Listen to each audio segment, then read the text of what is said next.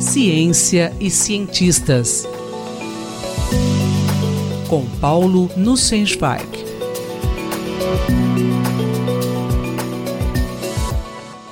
Professor Paulo, qual o tema da coluna de hoje? Cara Valéria, caras e caros ouvintes.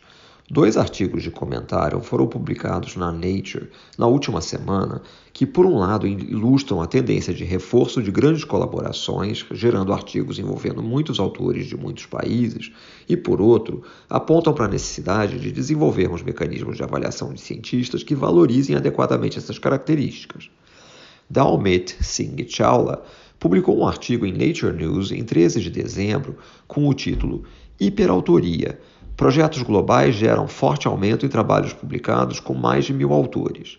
Segundo um relatório publicado pelo Institute for Scientific Information, EASY, em 4 de dezembro, a partir da sua base de dados com milhões de artigos indexados, o número de trabalhos com mil autores ou mais cresceu mais de duas vezes nos últimos cinco anos. Entre 2009 e 2013, foram 573 trabalhos com hiperautoria.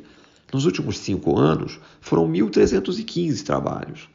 Além de contarem com muitos autores, outra característica apontada no relatório é a internacionalização. Entre 2009 e 2013, apenas um trabalho com autores de mais de 60 países foi publicado. Esse número aumentou para 49 entre 2014 e 2018. Em certas áreas, como física experimental de partículas, trabalhos com muitos autores já viraram padrão há muito tempo. Os autores do relatório do EASY mostram que nos últimos cinco anos essa tendência começou a se espalhar para outras áreas do conhecimento, como saúde humana, ciência do clima, entre outras. Os autores preveem um aumento ainda maior associado às pesquisas para atingir as metas de desenvolvimento sustentável das Nações Unidas, como sustentabilidade e redução da pobreza. A complexidade dos sistemas sob investigação e a importância de fatores que variam em escala global exigem dados coletados por muitos pesquisadores em muitas localidades. No relatório do EASY, os autores também chamam a atenção que os indicadores típicos utilizados para avaliar revistas científicas, instituições de pesquisa e muitas vezes pesquisadores individuais são muito distintos para publicações com hiperautoria em relação aos artigos com poucos autores. Eles sugerem remover esses artigos na hora de contabilizar esses indicadores. Isso dificulta a avaliação de cientistas? Essa é uma pergunta especialmente importante que é abordada no artigo de Marcos Munafó na Nature em 10 de dezembro, com o título Incrementar a qualidade na pesquisa exigirá ação coletiva.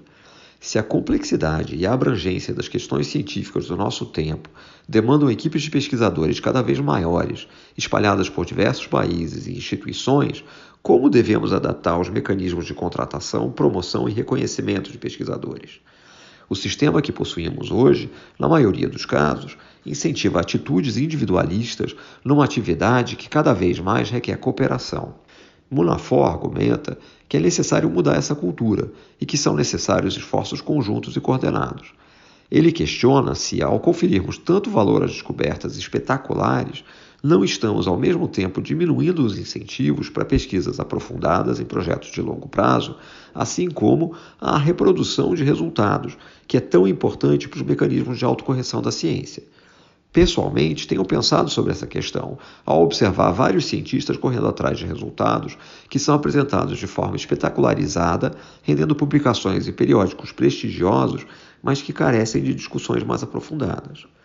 Juntamente com colegas, Munafor fundou a Rede de Reprodutibilidade do Reino Unido, para encontrar, juntamente com instituições acadêmicas, maneiras de valorizar a replicação, verificação e transparência de estudos científicos Dez universidades britânicas fazem parte da rede e há expectativa de que o número cresça.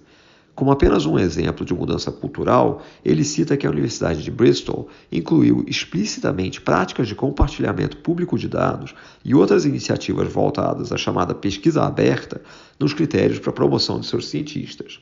São bons exemplos para inspirar mudanças também no Brasil, um assunto para pensar nesse fim de ano. Boas festas! O professor Paulo Nussensweig conversou comigo, Valéria Dias, para a Rádio USP. Ciência e cientistas. Com Paulo Nussensweig.